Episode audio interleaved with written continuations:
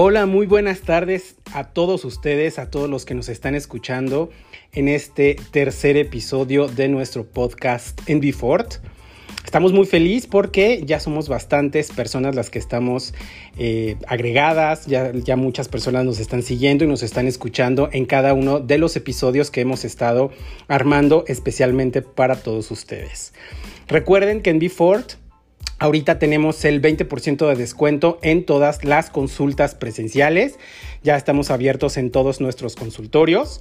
Y bueno, eh, obviamente tomando todas las medidas pertinentes que nos está estableciendo el gobierno para que ustedes estén contentos, felices y tranquilos tomando su consulta de nutrición.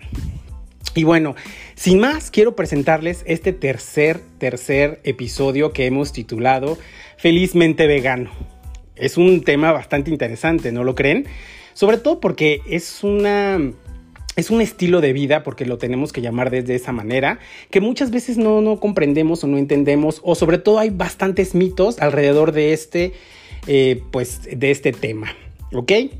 Y sin más preámbulo, vamos a iniciar eh, este tema que, bueno, desde, desde ya desde el título, felizmente vegano, eh, pues es un título que realmente, y es un episodio que realmente eh, hay que escuchar para sobre todo entender perfectamente bien qué significa ser vegano, ¿no? Si ustedes o alguna persona que nos esté escuchando y tiene bastantes dudas, pues quédense con nosotros para que sepan de qué es lo que vamos a hablar y son cosas bastante interesantes, ¿eh? Se los aseguro. Vamos a iniciar primero teniendo una diferencia en lo que significa vegano y vegetariano. Son dos palabras totalmente diferentes y dos estilos de vida totalmente diferentes. Bueno, pues entonces vamos a iniciar. ¿Qué significa vegano? Bueno, una persona vegana es aquella persona que tiene un estilo de vida, más bien una dieta, un sistema de alimentación completamente a base de plantas. ¿Ok? Esto es bien importante tenerlo en cuenta ¿Por qué? Porque todas las personas veganas, 100%, eh, no ingieren ningún producto de origen animal. ¿Ok? ¿Qué significa esto? Que su dieta se va a basar principalmente en el manejo de las plantas, semillas y ácidos grasos. No van a tener ninguna ingesta de ningún producto animal. Esto es bien importante tenerlo súper claro. ¿Por qué? Porque obviamente hay bastantes tipos de vegetarianos que ahorita lo vamos a, notar, ¿no? ¿Qué es lo que pasa cuando una persona es vegana? 100% vegana, o sea, no consume absolutamente nada de animales. ¿Qué sucede?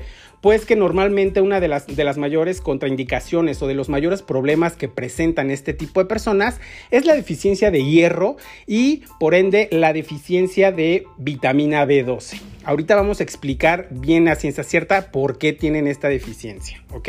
Y obviamente también vamos a identificar si es que yo como persona vegana puedo no tener esta deficiencia. ¿Ok?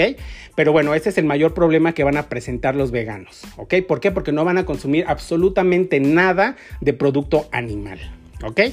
En cambio, las personas vegetarianas o los vegetarianos son aquellas personas que basan su dieta, sí, en, en, plantas también, pero van a tener la oportunidad de ingerir algunos productos de origen animal. Por ejemplo, como les había comentado, aquí también hay bastantes variantes, ¿no? Vamos a tener los vegetarianos que van a consumir leche, los vegetarianos que consumen huevo, los vegetarianos que consumen gelatinas, gomitas, algunos también eh, consumen pescados, ¿no? Entonces aquí ya se vierte otra otra variante que es este, pues, pues ya dependiendo de cada una de las ideologías que tengamos, pero bueno, todas estas personas que en algún momento de su vida van a consumir algún producto de origen animal, sea obviamente no la carne ni el pollo, son llamadas vegetarianas. ¿Ok? Entonces aquí también va a haber alguna deficiencia de hierro y de vitamina B12. ¿Por qué? Porque obviamente eh, la ingesta de, carne, por ejemplo, nos va a producir hierro y vitamina B12. Ahorita lo explicamos con más detenimiento para que entendamos, ¿no? Pero bueno, ya tenemos estas dos, variantes de una persona que lleva, su alimentación a base de plantas. Entonces, pues vamos a tener estas dos diferencias. Sin embargo, para efectos más prácticos, vamos a hablar Obviamente de las dos en conjunto, porque las dos van a tener esta predisposición de obtener esta deficiencia. Sin embargo, eh, vamos a, a, tratarlo un poco más hacia los veganos, hacia los 100% veganos que no consumen absolutamente nada de origen animal. Ni obviamente tampoco lo que produzcan los animales lo vamos a estar consumiendo, ¿no? Las ideologías son totalmente diferentes. Digo, cada persona escoge ser vegetariano o vegano por su propia convicción, ya sea algunos por, eh, obviamente por el maltrato animal, otros porque simplemente eh, lo quieren hacer por salud, otros porque realmente está de moda, ya dependiendo de cada persona es la ideología que vamos a tomar. Nosotros como nutriólogos no tomamos en cuenta las ideologías, es decir, eh, somos respetados, somos respetables, perdón, hacia las personas que acuden a nosotros y quieren una orientación, sobre todo de vegetariano o vegano. Entonces, nosotros no vamos a, indagar en las ideologías, sino en lo que es la parte nutricional. Nosotros vamos a ayudarles a tener una buena alimentación, una buena salud, sobre todo a todas este tipo de personas. ¿Ok? Y bueno, sin más preámbulo, vamos a hablar un poquito del hierro. ¿Por qué tenemos deficiencia de hierro? Bueno, en el, en el organismo, obviamente nosotros en la dieta vamos a ingerir el hierro, ¿no? Hay dos, es muy importante diferenciar los dos tipos de hierro que existen. El primero se llama hierro hemo, que proviene de la carne, de toda la carne roja, del pollo y de todo lo que sea carne animal, ¿ok? Ese se le llama hierro hemo. Después tenemos el hierro no hemo, el hierro noemo, como todos ustedes saben, viene de las plantas, de todos los vegetales, ¿ok? Como por ejemplo las espinacas, la lechuga, las acelgas, todo lo que sea vegetal verde está contenido y tiene gran cantidad de hierro, pero es hierro noemo, ¿ok? ¿Cuál es la diferencia de cada uno de ellos? Pues la absorción. El hierro hemo se absorbe el 15% y el hierro no hemo, que son las plantas, se absorbe solamente el 10%. ¿Ok? En los dos casos, ya dentro del organismo, se va a depositar en el hígado, en el vaso y en el músculo esquelético, ¿ok? Aquí hay un, proceso bastante interesante sobre, la, sobre, el metabolismo del hierro que no quiero hablar bastante para no hacerlos eh, bolas ni tampoco que se vayan a, espantar o o que los vaya a revolver, ¿no? Ya los diferenciamos en los dos tipos de, hierro. Sabemos entonces que la carne se absorbe mucho más que el hierro que, viene, que proviene de las plantas. ¿Ok? Bueno, ya que se depositaron, ya que se deposita en el hígado o en este tipo de órganos como el vaso o el músculo esquelético, ¿quién es el que va a producir o por qué se, se hay ¿Por qué es tan importante en la producción de glóbulos rojos? ¿Qué es el glóbulo rojo? El glóbulo rojo es el que contiene toda la hemoglobina que contiene oxígeno.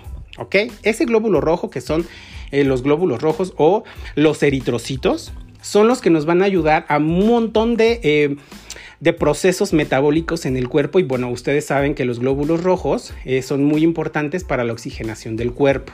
¿No? Entonces, y es el que le da el color a la sangre, la hemoglobina. Entonces, el hierro va a ser eh, depositado en el hígado y va, y va a ser mandado hacia la médula ósea. ¿Por qué? Porque la médula ósea es la que va a producir los eritrocitos o los glóbulos rojos con hemoglobina. Y la hemoglobina que está dentro tiene oxígeno y hierro. ¿Ok? Entonces esto es muy importante comprenderlo. ¿Por qué?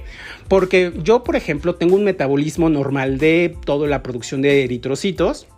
Es decir, la médula ósea va a decirle al hígado, oye hígado, necesito producir eritrocitos. Entonces, ¿qué es lo que va a hacer el hígado? Va a mandar el hierro que está almacenado, porque recuerden que se almacena el hierro de, proveniente de la dieta, y se lo va a mandar a la médula ósea para que pueda producir sus eritrocitos. La médula ósea, ya que, ya que le llegue el hierro, obviamente los produce junto con la vitamina B12 y se van al torrente sanguíneo. Esto es a, grandes rasgos, muy fácil, muy fácil de entender.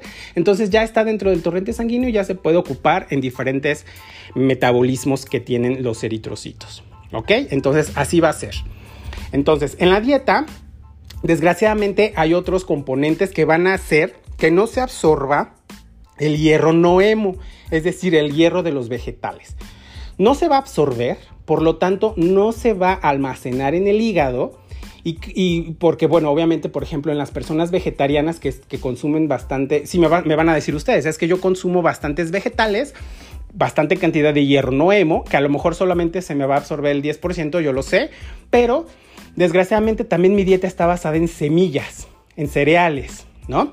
Entonces, estas semillas y estos cereales van a hacer que no se absorba de manera correcta el hierro en nuestro organismo, por lo tanto no se va a almacenar en el hígado. ¿Ok? Entonces, la médula ósea va a decirle al, hígado, oye, necesito producir eh, glóbulos rojos, dame hierro. Pero oye, espérate, es que no tengo.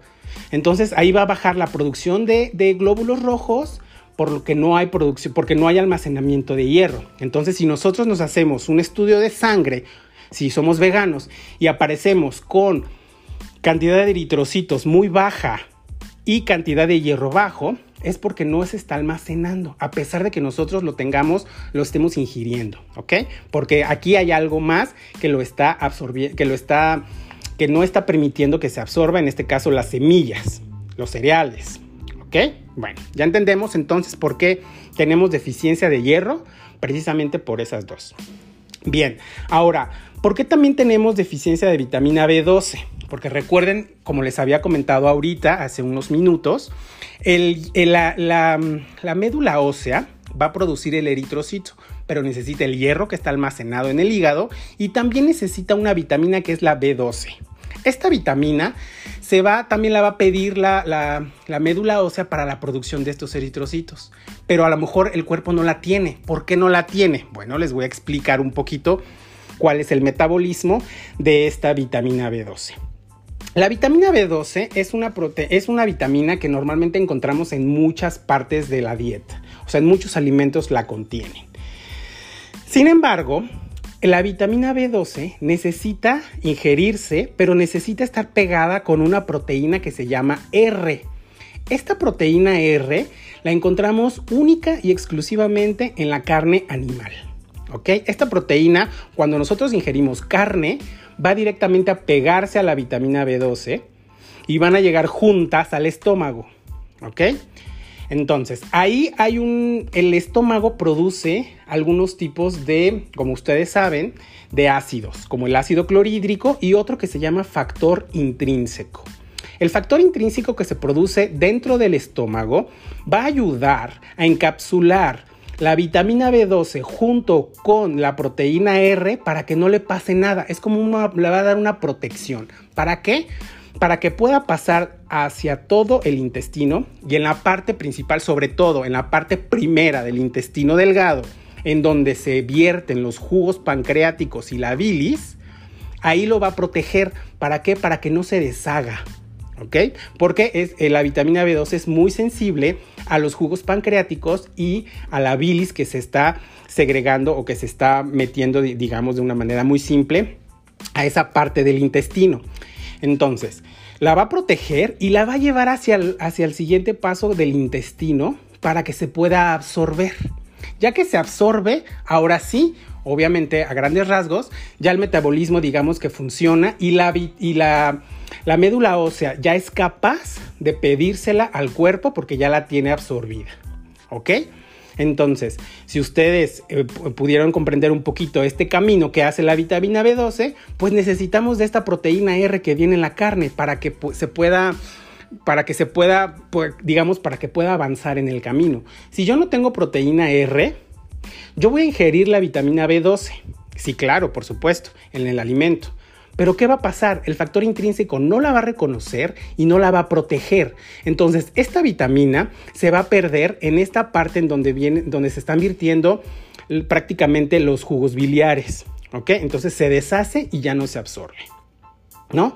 Entonces, precisamente por eso es muy importante que identifiquemos y sepamos que los veganos y los vegetarianos, porque tampoco consumen carne, no van a tener un metabolismo deficiente de la vitamina B12. ¿Ok? Por lo tanto, no vamos a tener producción de glóbulos rojos. ¿Por qué? Porque la médula ósea va a pedir la vitamina B12, pero no existe porque no se puede absorber. ¿Ok? Entonces, ya entendimos por qué tenemos deficiencia de vitamina B12 y tenemos deficiencia de hierro. ¿Ok? Entonces, bueno, ¿qué pasa? ¿Qué pasa entonces? O sea, ¿por qué si yo quiero y si yo decido ser vegano, por qué es importantísimo acudir con el nutriólogo? Número uno, Porque nosotros como nutriólogos vamos a suplementar a las personas veganas y vegetarianas con vitamina B12 que traigan, porque ya existe, las empresas farmacéuticas ya elaboraron vitaminas B12 que puedan ser eh, ingeridas por veganos. ¿Ok? ¿Por qué?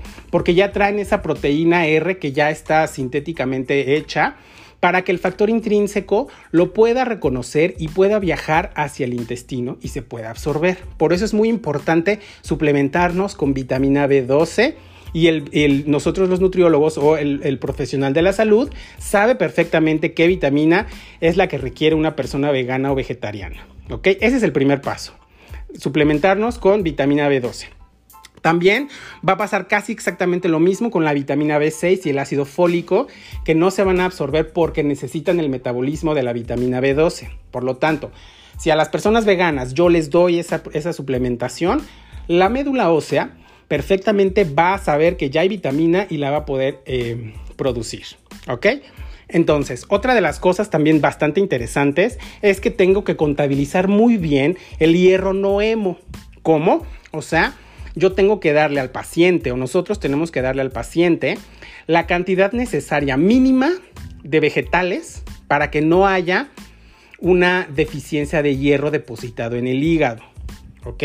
Entonces, una dieta, o sea, a lo que quiero llegar es una dieta vegana o vegetariana no se basa nada más en comprar toda la cantidad inminente de productos verdes, por ejemplo, o de alimentos verdes más bien, para que yo pueda tener bastante eh, depósito de hígado. No, nosotros contabilizamos cada uno de los alimentos que ustedes están ingiriendo. ¿Para qué? Para que yo pueda, de ese 10% que se me está absorbiendo, la mayor cantidad se esté depositando en el hígado. ¿ok?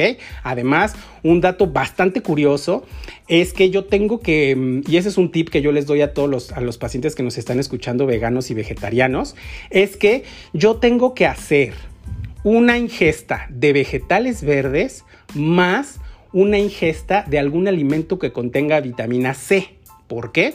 Porque la vitamina C o los alimentos que contengan este tipo de vitamina va a ser que mayor cantidad se, pueda almacenar y se pueda absorber más bien y se almacene en el hígado. Es decir, la vitamina C ayuda a que ese hierro no hemo se absorba de manera correcta y se pueda depositar perfectamente bien en el hígado. ¿ok? Son estrategias que nosotros también necesitamos eh, darles a los pacientes para que ellos sepan combinar y hacer una sinergia, así se le llama, en cada uno de los alimentos que están ingiriendo. ¿Ok? Entonces es muy importante acudir con el nutriólogo, acudir con alguna persona que realmente sea profesional de la salud para que los oriente, para que los lleve y para que sepan perfectamente cómo eh, ingerir los alimentos de manera perfecta. ¿Ok? Dicho esto, y ya entendemos por qué tenemos esta, esta deficiencia, obviamente hay que entender que las deficiencias de hierro y vitamina B12 las, eh, son producto, o bueno, van a producir anemia en los pacientes. Por eso, gran cantidad de personas veganas y vegetarianas tienen deficiencias de estas dos cosas, por lo tanto puede que tengan anemia. Si ustedes se hacen algunos estudios de sangre y no están ingiriendo tanto la vitamina B12, que ya sabemos para qué sirve, como el hierro, pues es porque realmente no están ingiriendo las cantidades correctas y no se está metabolizando de manera perfecta. ¿Ok? Pero bueno, entonces, en conclusión, ¿yo puedo ser vegano y vegetariano? Claro que sí, por supuesto que sí. ¿Puedo no tener anemia? Claro que sí, por supuesto que sí. Siguiendo todas estas estrategias, siguiendo un buen plan de alimentación, claro que se puede tener y se puede reducir el porcentaje de anemia en todos los veganos. Es por eso que insisto que es bastante importante que nosotros acudamos con ellos. ¿Ok?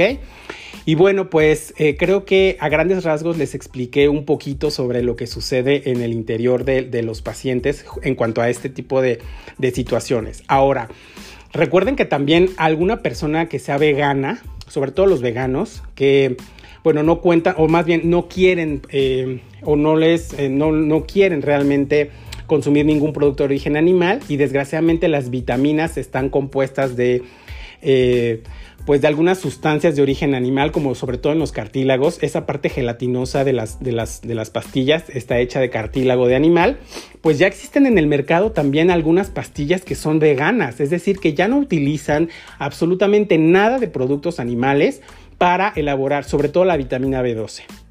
Entonces, si tienen dudas, acudan con, el profesional de la salud, escríbanos, sobre todo si tienen alguna duda sobre algún tipo de eh, deficiencia o sobre todo de algún tipo de suplementación. Por supuesto que nosotros estamos siempre para apoyarlos y ayudarles en todos los sentidos. Pero entonces, ¿se puede ser vegetariano y se puede ser vegano feliz? Por supuesto que sí, siempre y cuando estemos haciendo lo correcto.